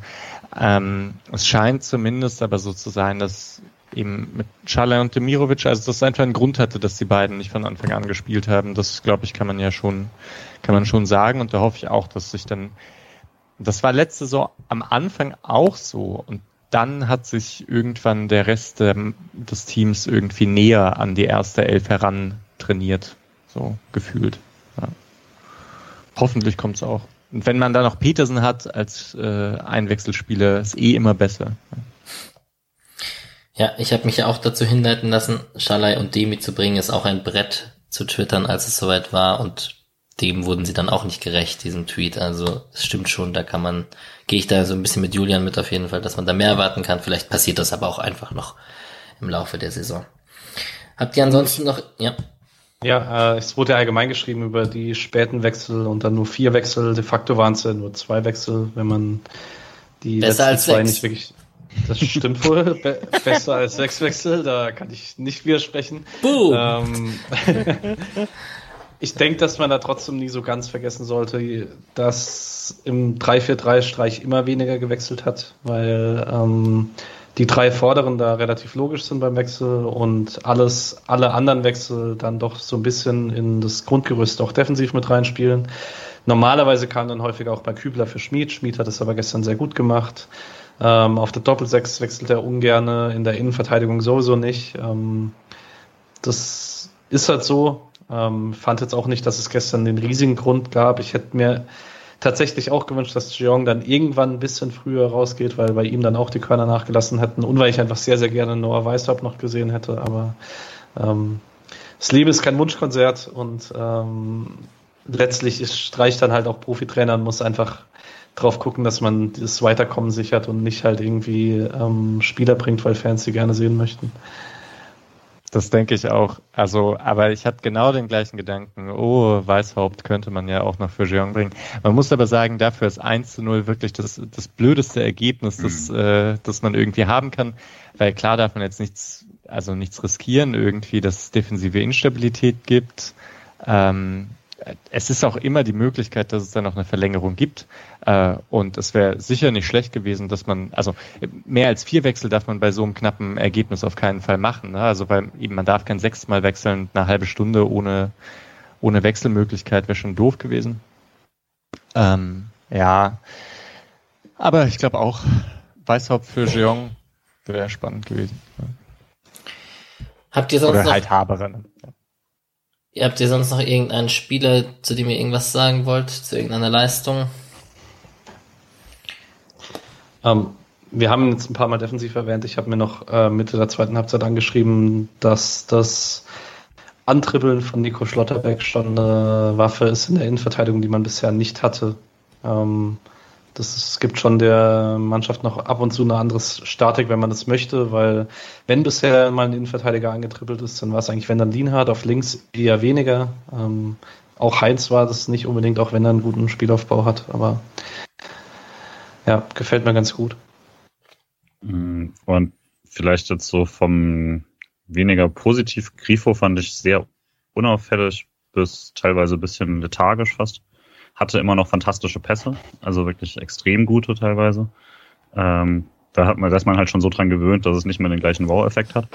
Aber fand das jetzt auch noch so ein bisschen wie letztes Jahr, wo das auf der linken Seite auch eher schlappend anlief. Ähm, war das jetzt noch nicht, äh, noch nicht so, wie ich mir das gewünscht hätte. Äh, dafür hatte ich erwartet, dass Günther noch ein bisschen platter ist und das, also ohne dass es jetzt das Spiel von Günther war, aber platt war er jetzt auch nicht. Äh, auch nicht äh, auch nicht irgendwie jetzt besonders negativ. Von daher mal gucken, was es noch ist. Aber ich hatte mir dafür, dass die rechte Seite so stark war, hätte ich irgendwie gehofft, dass man dann auf der linken Seite noch ein bisschen äh, das nutzen kann, wenn es sich ein bisschen verlag mehr verlagert. Ja, und dann sag ich abschließend natürlich noch, äh, dass mich Yannick Keitel an den Kreisliga Alex erinnert hat, weil er defensiv stark und gut mit dem Ball, aber torgefährlich absolut gar nicht. So, das ist eine ziemlich gute Rollenbeschreibung auch von mir. Darf ich da aber noch ergänzen, wegen dem, also dass der vorne nicht so viele Abschlüsse hat, äh, nee, nicht so gute Abschlüsse hatte, das eine, aber er ist nachgestoßen. Das ist schon irgendwie ganz cool. Also dass das mache ich überall, auch. Nachstoßen auch, ja. Ball nicht bekommen und dann schreien, ey Leute. Ja, genau. Ja. Ja. Also er war, ich hatte schon in der, also in den ersten zehn Minuten irgendwo gab es eine Szene, wo, wo er schon sehr früh im Strafraum aufgetaucht ist, relativ weit nach vorne gegangen ist. Sehr umtriebig. Nicht derjenige, der dann die meisten Ballkontakte hatte. Statistisch äh, fällt er jetzt nicht so besonders auf, aber insgesamt richtig gute Nebenrolle. Gefällt mir prinzipiell. Statistik ist ein gutes Wort. Äh, bei Sofascore kamen Nico Schlotterbeck und Christian Günther so mit den Stats am besten weg. Gulde, Lienhardt, Schmid, Jong, Grifo, alle sehr ähnlich von den Stats her. Äh, und mannschaftsstatistisch muss man, glaube ich, äh, jetzt nicht sagen oder nicht sonderlich erwähnen, dass es so rein von Ballbesitz und Schüssen und Ecken und etc. jetzt ein verdienter Sieg war. Aber das äh, ist ja Liegt ja auf der Hand gegen einen tiefstehenden Gegner wie Würzburg aus der dritten Liga. Doppelt so viel Pässe. Aber auch das ist jetzt nicht so die krass große Überraschung. Aber vielleicht auch nochmal zur Einordnung. Ich meine, wir haben, wir haben ja vorher schon besprochen, dass Freiburg sich schwer tut mit ähm, Gegnern, die hinten tief stehen und dann auf Konter zu, auf Konter gehen und da war Konterabsicherung und ähm, Gegenpressing sehr, sehr gut und in der ersten Halbzeit hat man sich genug Chancen rausgespielt. Deswegen bin ich auch so overall recht zufrieden und zuversichtlich auch für die Bundesliga. Ich denke jetzt nicht, dass äh, Freiburg, ähm, dass, dass Freiburg, sorry, ich werde gerade angerufen, ganz komisch. Ähm, also WhatsApp-Sprachanruf. Äh, okay, sorry. äh, ähm, ja, also ich glaube jetzt nicht, dass man Arminia Bielefeld sofort an die Wand spielen wird, aber dass äh, das irgendwie ein, gute, ich ein gutes Gefühl für das Spiel insgesamt habe. dadurch. Ja. Ja, und ich mache jetzt den Übergang aller Übergänge. Es haben sich natürlich auch andere Teams in diesem, in dieser DFB-Pokalsaison schwer getan. Und da wollte ich mal kurz mit euch auf die anderen Spiele zu sprechen kommen. Es sei denn, ihr habt noch was, was ihr zu dem Spiel loswerden wollt. Aber bei mir war das eigentlich Pressekonferenz und Kommentator und Schiri und so haben wir alles schon besprochen. Deswegen denke ich, sollte das so passen an dieser Stelle. Genau. Jetzt sind es natürlich ziemlich viele Ergebnisse, die wir da auf dem Blick haben. Äh, was bleibt denn am meisten in Erinnerung? So, von den ganzen Mannschaften, die sich schwer getan haben. Wer ist denn rausgeflogen? Fürth ist rausgeflogen aus der ersten Liga. Schon Frankfurt, oder? Eintracht Frankfurt muss man, glaube ich, erwähnen. Ja. Klar. Also es wären einige andere noch peinlicher gewesen, weil es gegen Viertligisten gegangen ist. Die haben sich also sowohl Köln als auch Mainz haben sich ja erst im Elfmeterschießen gerettet. Das ist dann, also gegen wirklich Amateure, das ist dann schon nochmal ein anderes Level, finde ich. Äh, aber Frankfurt hat verdient verloren und das ist schon hart. Vor allen Dingen in der Höhe noch schmeichelhaft. Also vielleicht nicht schmeichelhaft, aber sie hätten sich nicht beschweren können, wenn es höher ausgeht. Wolfsburg auch erst in der Verlängerung gegen Preußen ja. Münster. Wird jetzt aber wahrscheinlich rausfliegen. Ist es so mit Marc van Bommel? Ja. Mit den sechs Wechseln? schon kurios. Äh, Hertha auch kurz vor dem vor der Verlängerung gewesen. Davy Selke ganz am Ende gegen den SV Meppen. Ich bin ja kein großer Davy Selke-Fan, aber das Bild war schon cool, oder? Also, wie, wie echt wie Ja, die, Akt die Aktion finde ich aber schon wieder geil. Also, das ist ja, in Ordnung. Ja, ich, ich finde das auch. Ich finde es richtig cool. Und das halt vor allem jetzt nicht irgendwie bei, bei den Bayern oder so, sondern halt. Beim SV Meppen. Einfach gegen, Genau, Mappener Fans, die sich so freuen auf dieses Spiel. Ich glaube, die haben ihn aber auch beleidigt irgendwie. Ja. Dann fand es auch cool, dass er da, dass er da rein stolziert. Oh Gott, wenn Davy Selke bei der Hertha durchstartet, dann drehe ich komplett durch. ich glaube, die Gefahr ist minimal.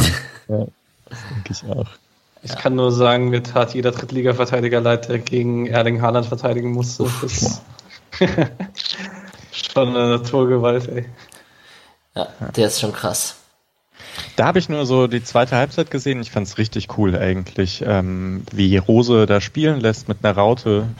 Mm, das hat richtig Potenzial, äh, dass Dortmund-Spiele so etwas attraktiver werden. Also, dass die nach hinten wahrscheinlich mal ein, zwei Tore mehr kassieren als letztes Jahr, aber nach vorne dafür äh, ordentlich Tore schießen könnten. Ja, also eine Raute mit Rainer und Bellingham als Achtern, Reus als Zehner und Malen und Haaland vorne, das kann man sich schon angucken. Das ist schon ordentlich Offensivpower. Ja. ja. Über das Bielefeld-Spiel reden wir am Ende. Ansonsten gab es noch ein paar souveräne Siege, so Leverkusen 3-0, Stuttgart 6-0. Hm. Düsseldorf hat 5-0 in Oldenburg gewonnen. Aber ich denke, der SC Freiburg hat äh, sich nicht als schlechtester geschlagen von den ganzen Bundesligisten in dieser DFB-Pokalrunde. Bei TSG Hoffenheim steht es gerade, glaube ich, 3 zu 2. In der Verlängerung aber, ja. ja. Gut. Dann würde ich einmal ganz kurz auf die Leihspieler zu sprechen kommen, die wir so haben, auch in dieser Saison. Das ist einmal Itter bei Fürth, der nicht im Kader war. Ich weiß nicht, hat das jemand von euch mitbekommen? War der verletzt? Außenbandverletzung hat jemand bei Transfermarkt geschrieben. Wohl okay. sechs bis acht Wochen raus nach guter Vorbereitung. Aber das ist scheiße. Das ist natürlich ja. maximal bitter. Ja. Und die sind 5 zu 4 gegen Babelsberg im Elfmeterschießen rausgeflogen. Also es scheint das auch für Fürth nicht so cool zu sein. Jetzt unabhängig von Itters äh, Situation ist das natürlich auch für den Verein schlecht, der ja, die ja mit Itter als Raumersatz gerechnet haben. So, Marvin Pieringer wurde bei Schalke in der 70. Minute eingewechselt. Die haben 1 zu 4 in Villingen gewonnen. Tempelmann bei Nürnberg war 90 Minuten auf der Bank. Die haben 1 zu 0 in Ulm gewonnen. Bukalfa wurde bei Regensburg in der 73. Minute eingewechselt. Die haben 3 zu 0 in Koblenz gewonnen. Und Tide war nicht mit dem SCFR im DFB-Pokal unterwegs, hat aber die letzten zwei Spiele gegen Türkgücü und die Würzburger Kickers jeweils zu 0 gespielt. Also das wird spannend, wie das da weitergeht in der dritten Liga für ihn. Äh, als Stammkeeper gut gestartet auf jeden Fall. Patrick, als äh, Foren, Transfermarkt, Pate und Kader Auskenner, kommt noch jemand dazu zu den Leihspielern? Zu den Leihspielern jetzt oder zum Kader? Nee, nee, ähm, leiht der SC noch weitere Spieler aus in der nächsten Saison? Ich denke nicht. Also ich, ich sehe nicht warum. Ähm, man hat ja jetzt eigentlich nur Spieler ausgeliehen, wo man sagen musste, okay, für die ist die dritte Liga eindeutig schon ein Schritt zu wenig oder die werden nicht unbedingt benötigt da. Also ein Tide hätte sicherlich in der zweiten Mannschaft in der dritten Liga gespielt, wenn es da nicht Auto Bulo gäbe.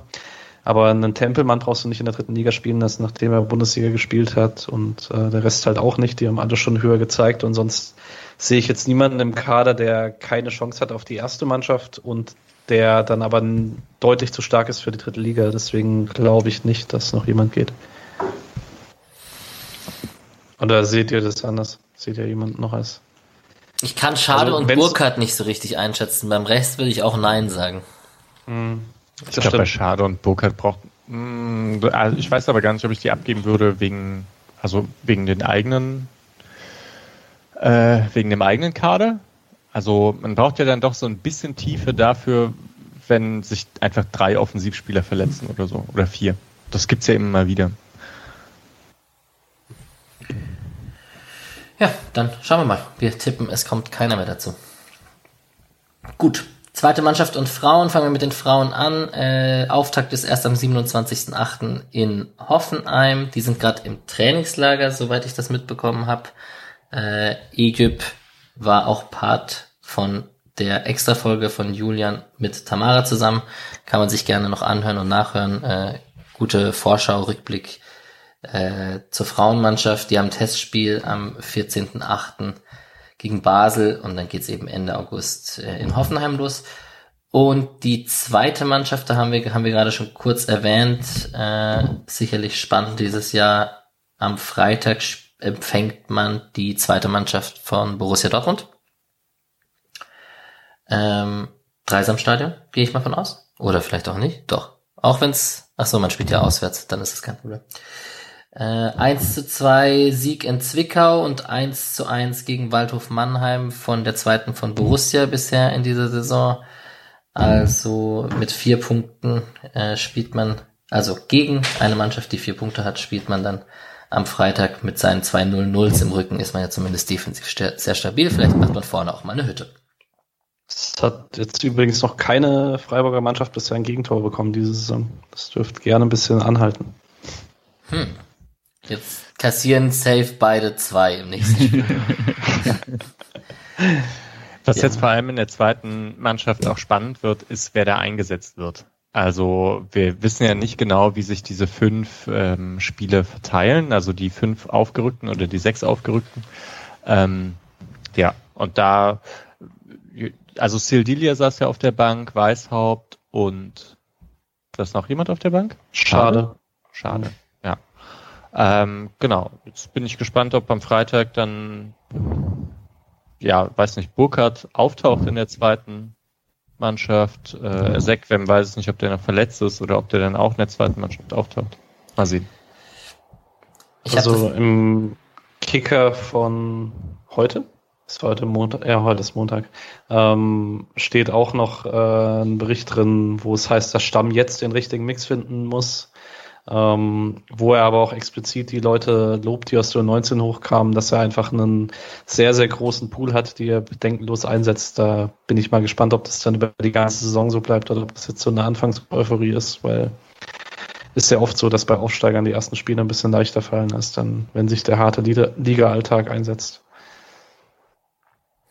Ja, steht bei mir auch so, vielleicht sogar am Freitag schon Rückschlüsse zumindest auf den Kader für die erste Mannschaft. Also man kann da mhm. sicherlich sehen, beim einen oder anderen Spielern ist äh, Sedilia bei der zweiten oder war er, der war jetzt nicht auf der Bank, ne?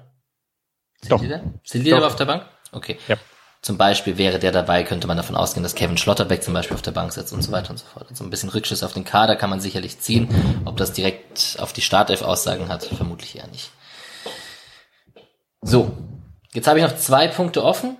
Das eine ist äh, Bielefeld und der erste Spieltag der Bundesliga. Davor müssen wir aber leider über Andreas Kronenberg reden. Äh, Julian, was sagen wir denn dazu? Doppelrolle jetzt erstmal dieses Jahr und dann äh, wird das wohl ein Abschied werden unseres geliebten Torwarttrainers.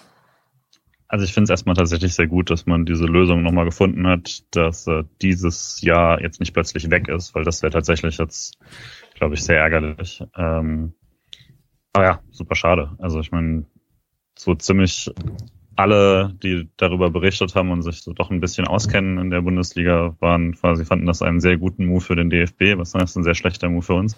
Jeder in Freiburg wusste das. Oft kommt man in Freiburg ja damit durch, dass die eigenen Geheimnisse irgendwie dadurch, dass niemand so richtig hinschaut hinter die sympathischen äh, äh, kleinen Budgetleute, die da vor sich hinwerkeln oder so. Aber irgendwann merkt man halt dann doch, wie viel gute Arbeit da schon geleistet wurde. Das ist schade, aber ähm, denke zumindest das Jahr wird man noch ganz gut nutzen, um da jetzt eine äh, gute Fortführung irgendwie zu ermöglichen. Aber ja, ist schade. Ist es eigentlich Patrick oder Mischa, der ein bisschen ins Mikrofon atmet? Ich habe jetzt kurz überlegt, ob ich was sage, aber jetzt habe ich dann doch was gesagt. Ich Bei mir hört, glaube ich, nicht, oder? Ja. Ich glaube, dass ich's war. Ja. Du hast äh, recht, ich bin immer noch sehr, also was man gehört hat irgendwie von Kronenberg und wie wichtig das ist und also wie auch die Kommunikation mit Streich war, weil man kannte das ja auch immer sehr gut, wenn, wenn von den Journalisten bei der PK Fragen gestellt wurden zu Torhütern, hat Streich immer gesagt, na, keine Ahnung, muss ich Krone fragen, sag, sagt er mir dann am Freitag. Ähm, die scheinen sich da eigentlich gut besprochen zu haben und ich glaube ja schon auch mit also taktischen Dingen irgendwie. Wie, wie bindet man den Torhüter ein und so. Ähm, ich frage mich aber dennoch irgendwie, wie viel Auswirkung das haben wird und das ist halt, glaube ich, unglaublich schwer vorherzusagen. Also klar, weil man eben nicht weiß, wer, ähm, wer das übernimmt, das einerseits und andererseits keine Ahnung, wie, wie wichtig der Torwarttrainer ist, ähm, wie innovativ Kronenberg jetzt war. Also, oder, oder ob es halt doch andere Faktoren hat, warum in Freiburg ganz gute Torhüter irgendwie rauskamen. Genau, Hans-Jörg Schnell, auch ein sehr treuer Hörer unserer Sendung, hat äh, auch gefragt, wen zaubert der SC als Nachfolger aus dem Hut, ob man da eher intern nachbesetzt oder ob man sich einen externen holt. Wissen wir natürlich nicht. Ich bin erstmal davon äh, begeistert oder ich finde es erstmal sehr positiv, dass man eben dieses Übergangsjahr hat, weil wer auch immer da kommt, vielleicht ist der ja gar nicht, also wenn es eine interne Lösung zum Beispiel ist, kann der ja vielleicht auch ein bisschen eingelernt werden von Andreas Kronenberg oder da ein bisschen mitmachen. Also es sei denn, man holt jetzt jemanden, der irgendwo anders Profi-Torwarttrainer ist und das nicht möglich ist. Aber ansonsten wäre das ja eine Möglichkeit, dass Andreas Kronenberg seine Expertise weitergeben kann. Und wusstet ihr, wie jung Kronenberg ist? Hat mich auch so ein bisschen überrascht, muss ich sagen. Hm?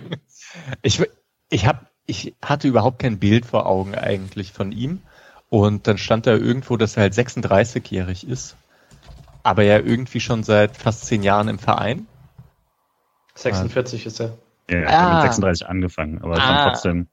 Okay. Ich hatte, ich hatte so Mitte 50 auf dem Kopf. Aber das schon. Also kein No offense ja. gegen Andreas Kronenberg, aber wie 36 sieht er nicht aus. ja, sorry, sorry, 36, 36. Okay, dann ähm, ja, habe ich nochmal zehn Jahre draufgerechnet. Das wäre zu krass gewesen. Ah, der war bei Bayern München in der Jugend und dann bei Stuttgart U17. Guck an, das wusste ich auch nicht. Und vier, hat vier Zweitligaspiele als Torhüter selber gemacht. Bei wem? Äh, LR Aalen.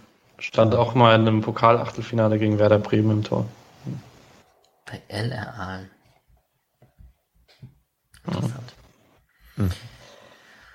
Ja, wir wünschen viel Glück, denke ich mal, oder viel Erfolg beim DFB, auch wenn mich das so absolut gar nicht juckt. Also ich kann es natürlich gar nicht verstehen, wie man zum DFB gehen kann, aber gut. Ähm, ich frage mich halt tatsächlich, wie groß sein Einfluss da ist. Also mhm ich, ich weigere mich zu glauben, dass Manuel Neuer oder Marc-André Testing auch nur ein Mühe besser geworden sind durch Andreas Köpke. Und dann ist halt die Frage, ob sie besser werden durch Andreas Kronenberg. Oder ob es dann doch einfach viel Torhüter-Scouting noch ist, das mit reinspielt, wie man da nominiert und so. Das könnte schon sein. Aber ja. Vielleicht will Kronenberg auch einfach nur weiter mit Atu Bolu äh, arbeiten in Zukunft. Gut. Dann hätten wir das Thema auch abgehakt. Wir werden das verfolgen, wie das mit der Doppellösung klappt und ähm, reden da bestimmt noch mal im Laufe der nächsten Saison drüber. Und die Bundesliga beginnt nächstes Wochenende. Äh, Auftaktspiel am Freitagabend 20.30 Borussia Mönchengladbach gegen FC Bayern München. Gladbach führt, glaube ich, gerade gegen Kaiserslautern. Hm. Habt ihr denn die Vorfreude erstmal auf die Bundesliga-Saison generell, jetzt unabhängig vom SC Freiburg? Ich würde da vielleicht sogar ein bisschen tiefer fragen, also äh, weil ich es heute in einem anderen Chat ähm, mit Fußballleuten da von Leuten Neues von der Pommesbude darüber hatte. Die sind sich sehr einig, dass sie eigentlich nicht so richtig Bock haben und dass halt einfach wenig Spannendes passiert in der Bundesliga. Zwar hat man so sehr, sehr viele Trainerwechsel, ich glaube, da ist ein bisschen was Spannendes, aber es fehlen halt so die Transferhammer auch.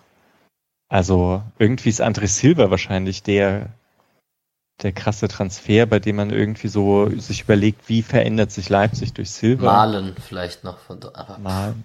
Ja. Wenn das ja, die also, Transferhammer sind, ja. Genau, mir fehlt auch so ein bisschen der Kick. Vielleicht so Dorsch bei Augsburg. Das wäre das, das, das ist spannend halt. Ne? Ja, total. Ja, das Ding ist, ich, ich mag reißt mich Dorsch, komplett ich, mit, was Dorsch bei Augsburg macht. Das Ding, ich mag auch Niklas Dorsch, aber ich werde halt nicht deswegen FC Augsburg einschalten. Das ist halt die Sache. Es ist halt immer noch Weinziel und Augsburg. Ja, ja. Immerhin Weinziel und nicht herrlich. Ja. Ich weiß nicht, was ist in nee. Frankfurt los, Julian? Da gibt es doch ein paar neue Spieler. Äh, hauen die einem vom Hocker? Reißen sie Nee, aber ich glaube, Frankfurt ist tatsächlich sehr spannend, weil es ja sehr, sehr offen ist, in welche Richtung sich das jetzt entwickelt. Ähm, mit dann eben doch, also zum Beispiel, wenn es noch kostet, auch noch geht oder sowas, dann doch ein sehr neues Team und äh, Jetzt kommt ja noch hier Hauge, glaube ich, aus. Der ist super. Äh, kommt ja, soll jetzt, soll, glaube ich, jetzt äh, direkt spielen und äh, wollen irgendwie noch drei holen oder so. Ah ja, also es ist ja, es gibt einfach generell deutlich weniger Transfers, kann man ja auch irgendwie, wenn man auf Transfermarkt schaut, einfach die Transferliste durchgeht, sind das einfach ein Bruchteil quasi von, von Saisons von vor zwei Jahren oder so. Ähm, für mich ist es nicht so relevant, weil ich eh den Großteil von der äh, Bindung an die Bundesliga ziehe ich über den SC und dementsprechend, äh, gut, da gibt es jetzt auch keine Neuzugänge, aber da habe ich, äh, hab ich, hab ich genug äh, intrinsische Motivation. Von daher ist es mir nicht so wichtig, aber würde schon sagen, dass es ein relativ langweiliger Sommer war für die meisten Vereine. Ich muss jetzt mal Alex fragen, ähm, supportest du jetzt Frankfurt, weil du dich letztes Jahr in den pragmatischen Glasner Fußball verliebt hast oder bleibst du bei deinen Wölfen? Das ist eine sehr gute Frage, aber Van Bommel finde ich schon auch dann so gut genug, um bei meinen Wölfen zu bleiben. Aber jetzt Toller erster Eindruck. Ja, das ist natürlich bitter. Ja. Co-Trainer Fronzek, das ist eigentlich das Beste. Ne? also. Ja. Ah, nee, ich bleib bei meinen Wölfen dann in dem Fall. Aber das, jetzt widerspreche ich mir kurz, natürlich, aber ähm, wenn man sich so die Bundesliga mal als neutraler Traditionalist-Fan anschaut, äh, haut sie einen nicht so krass vom Hocker dieses Jahr. Also ich habe mir gerade diesen ersten Spieltag durchgelesen oder habe ihn vor mir liegen. Gladbach Bayern klar, cool, aber Wolfsburg Bochum, boah, Union Berlin Leverkusen, ja, Stuttgart führt, Augsburg Hoffenheim, Bielefeld Freiburg ist auch nicht geil, wenn man nichts mit Fre von Freiburg hält. Und äh, Mainz Leipzig ist jetzt auch nichts, wo ich unbedingt einschalten würde, wenn ich jetzt nicht Fußball interessiert wäre und die Bundesliga schauen würde. Und Köln-Hertha wird sicherlich auch kein Leckerbissen zum Abschluss dieses Spieltags. Also das ist insgesamt könnte das schon, also ich glaube nicht, dass die Bundesliga an Fans gewinnen wird dieses Jahr. Ich finde es auch äh, super schwierig, deswegen die Saison so ein bisschen vorherzusehen, weil es fiel mir immer leichter, Freiburg als so, ähm, also als Freiburg in die Saison zu gehen und zu sagen, okay, Hauptsache Platz 15, Hauptsache nicht absteigen, alles okay, weil auch wenn Schalke, Hamburg, Bremen und so Jahr für Jahr Trash waren, es waren halt trotzdem Schalke, Hamburg und Bremen. Und das war halt irgendwie im Kopf immer noch was Großes, weil man damit aufgewachsen ist. Und jetzt stehen da halt Fürth, Bochum und Bielefeld und hinter denen möchte ich halt nicht unbedingt stehen in der Tabelle. Egal, ob die dann besseren Fußball spielen als Hamburg oder Bremen in den letzten Jahren. Das ist irgendwie, ich habe den Klick in meinem Kopf noch nicht geschafft. Ja. Ja, ja, da hast du schon recht. Es ist, also, aber es ist eine komische Gemengelage. Ich kann mir trotzdem vorstellen, dass das eine ganz coole Saison wird, einfach weil man wieder ein bisschen Zuschauer hat. Und auch jetzt schon die paar tausend Fans, die so da sind, äh, lösen in mir auch was aus. Als die zweite Mannschaft gegen Magdeburg gespielt hat, fand ich das eine richtig krasse Kulisse eigentlich. Äh, auch deutlich krasser, als man jetzt bei im Pokal häufig gesehen hat. Ja gut, das ist ja aber auch immer bei sehr kleinen äh, Teams meistens. Ähm, ja, oder bei Waldhof, ne? War, war ja auch krass jetzt, was man da gesehen hat. Ja. Ähm, das reißt mich ein bisschen mit. Und wie gesagt, so ein Dortmund im 4-4-2, das ist dann ja auch, also wenn die in der Konferenz laufen, dann kann man sich sehr anschauen.